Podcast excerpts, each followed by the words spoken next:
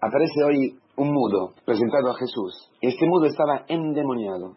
Esos dos elementos están ligados en el Evangelio de hoy a lo que el Señor veía en su camino, en su andar de ciudad en ciudad, de pueblos en pueblos, enseñando en las sinagogas, anunciando el Evangelio del reino de Dios y curando todas las enfermedades y echando los demonios. ¿Cómo miraba Jesucristo lo que se presentaba delante de sus ojos?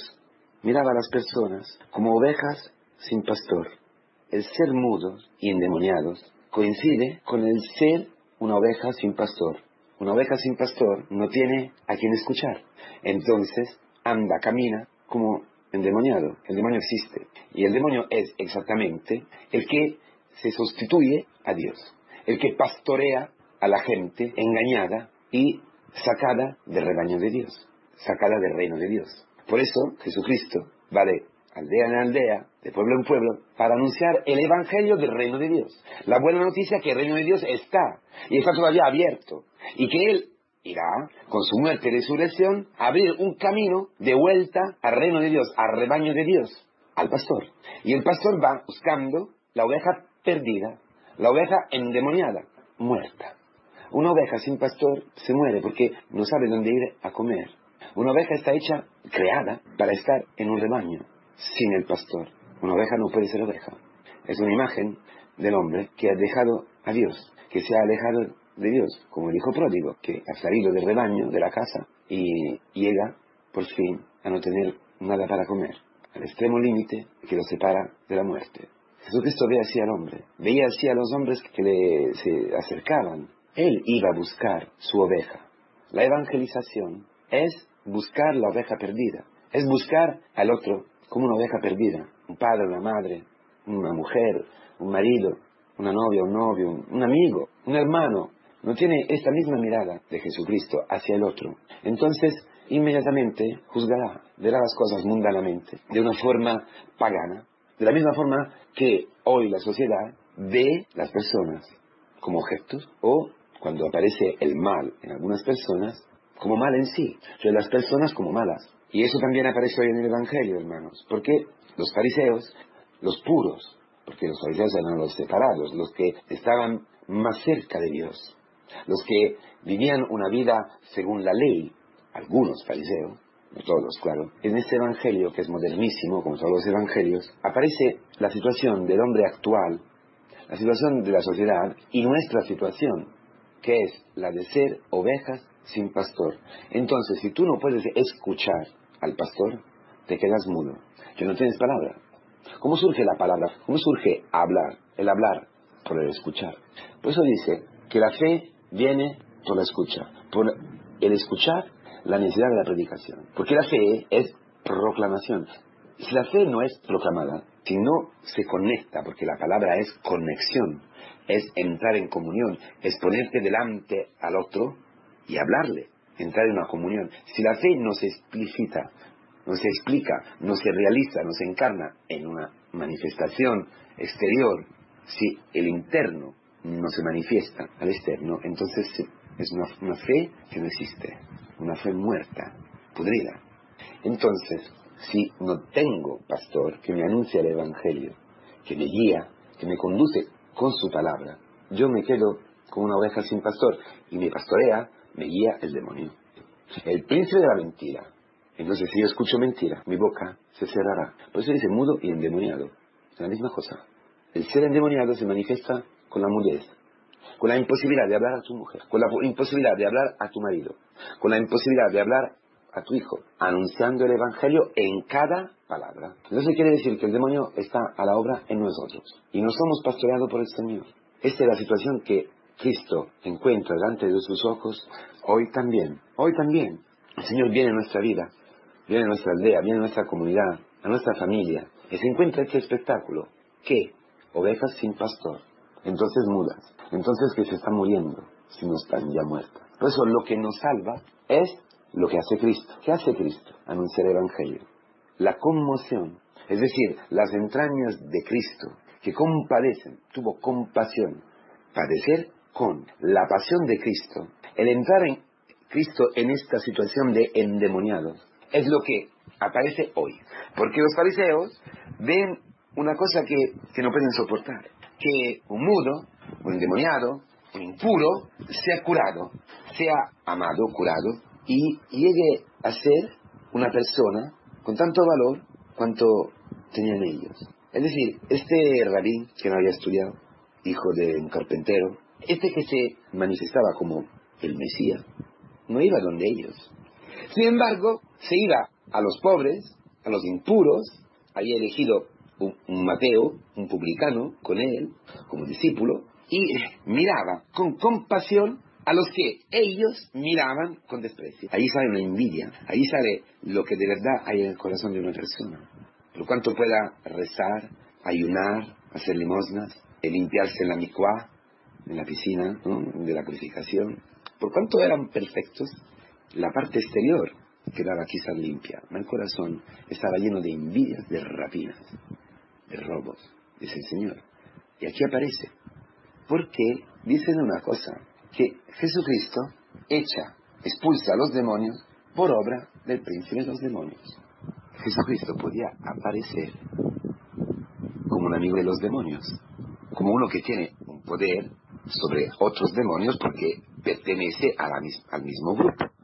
Lo que no entendían los fariseos era que Jesucristo era amigo de los endemoniados, no de los demonios. En la pasión, él muere como un endemoniado, como un uh, hereje, como uno que blasfemaba. Se había hecho Dios. En la cruz, en la pasión, en la compasión real y concreta, que ha sido su pasión, Jesucristo, a la vista, parecía un demonio, sangriente, algo terrible, terrorífico. Jesucristo ha compadecido. Por eso, a los ojos carnales, envidiosos, celosos, pervertidos, aparecía como un compañero de aquel que era endemoniado. Porque Jesucristo se había hecho mudo con los mudos, sordo con los sordos, paralítico con los paralíticos. Estoy describiendo Jesucristo sobre la cruz y sobre todo dentro de la tumba. Ciego, no veía nada en la tumba, era muerto. Sordo, paralítico, no va un muerto, ¿no? Y eso es impuro. Aquí aparece, detrás de este Evangelio, el misterio pascual de Jesucristo. El cariño, la compasión aparecía a los ojos malvados, maliciosos, engañados por el demonio, como una manifestación del demonio. El demonio, para esconderse y no perder sus ovejas, tiene que ocultar su presencia. Entonces, para engañar, para ocultarse y no ser echado, hace lo mismo que había hecho frente a Eva, cambiar el bien en mal, el mal en bien. Por eso Dios mismo llega a ser considerado como un demonio. Por eso ocurre en nuestras familias. ¿Cuántos padres están vistos por sus hijos como un demonio? ¿Cuántas veces quien te dice la verdad, quien quiere compadecer contigo lo que tú estás padeciendo, tú, al culmen del orgullo, lo rechaza como un demonio, como algo que te va a hacer daño, porque no lo soporta, no soporta el amor. Parece una contradicción, pero es que cuando estás encerrado en tu orgullo, en mi orgullo, cuando estamos cerrados en nuestra soberbia, no lo podemos aceptar uno que nos quiere, uno que quiere compadecer con nosotros.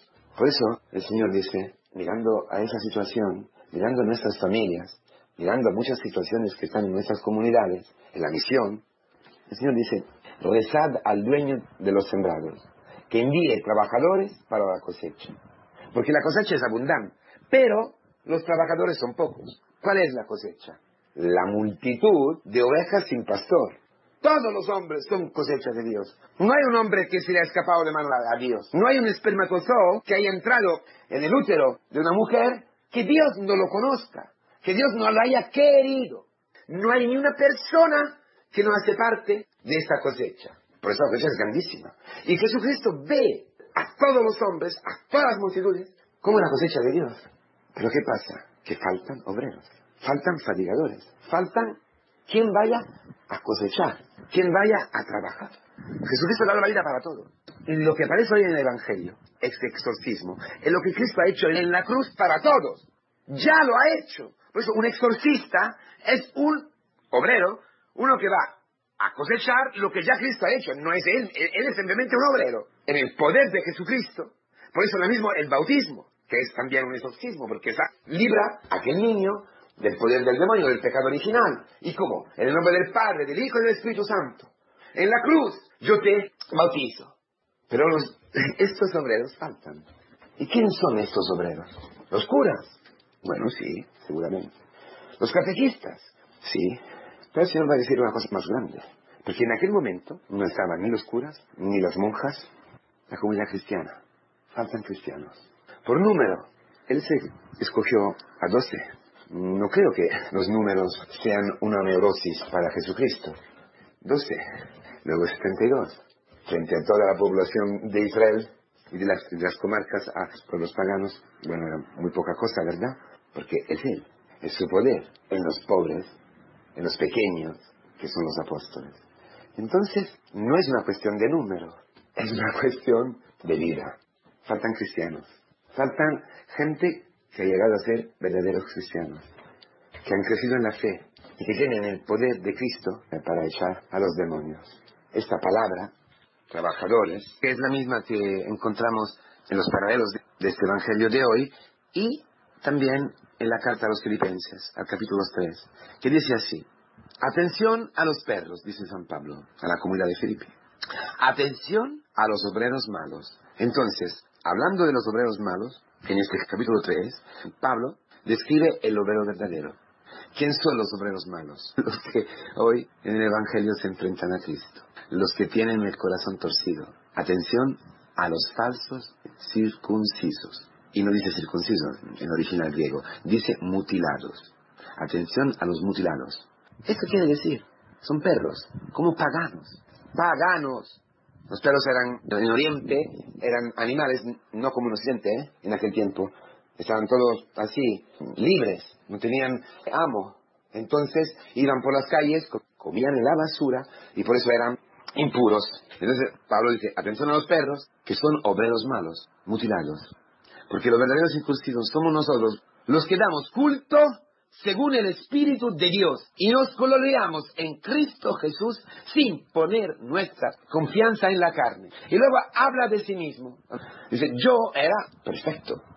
Era un perfecto perro.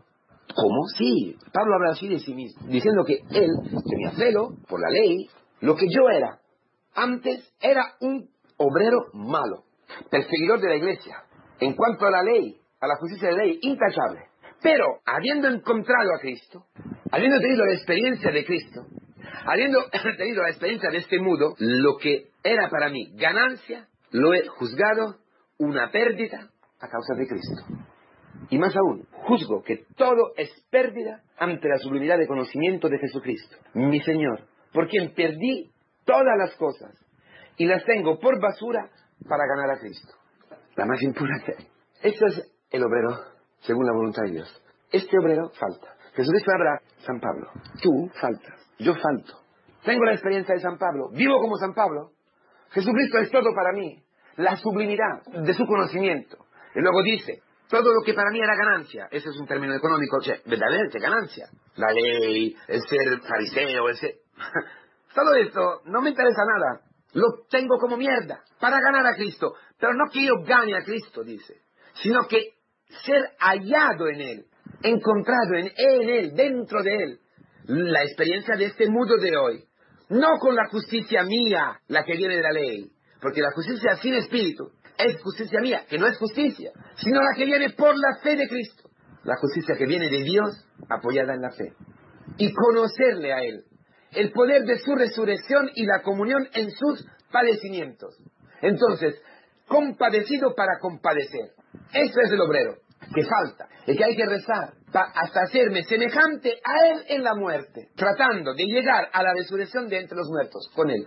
La Pascua en mí, no que yo ya lo tenga conseguido, sino que continúo mi carrera por si consigo alcanzarlo, habiendo sido yo mismo alcanzado por Cristo Jesús. Esto expulsará al demonio. Mi mujer podrá volver a hablar conmigo, como yo he vuelto a hablar con ella por medio de Jesucristo la gente, los hombres, tú y yo, y quien está a nuestro lado, pueda volver a mover la lengua para bendecir al Señor y decir, nunca hemos visto algo así, nunca hemos visto el cielo, porque hemos visto los ciudadanos del cielo, hemos visto a los obreros, nunca hasta ahora en esta oficina, en este colegio, en este barrio, en este condominio, nunca hemos visto algo similar.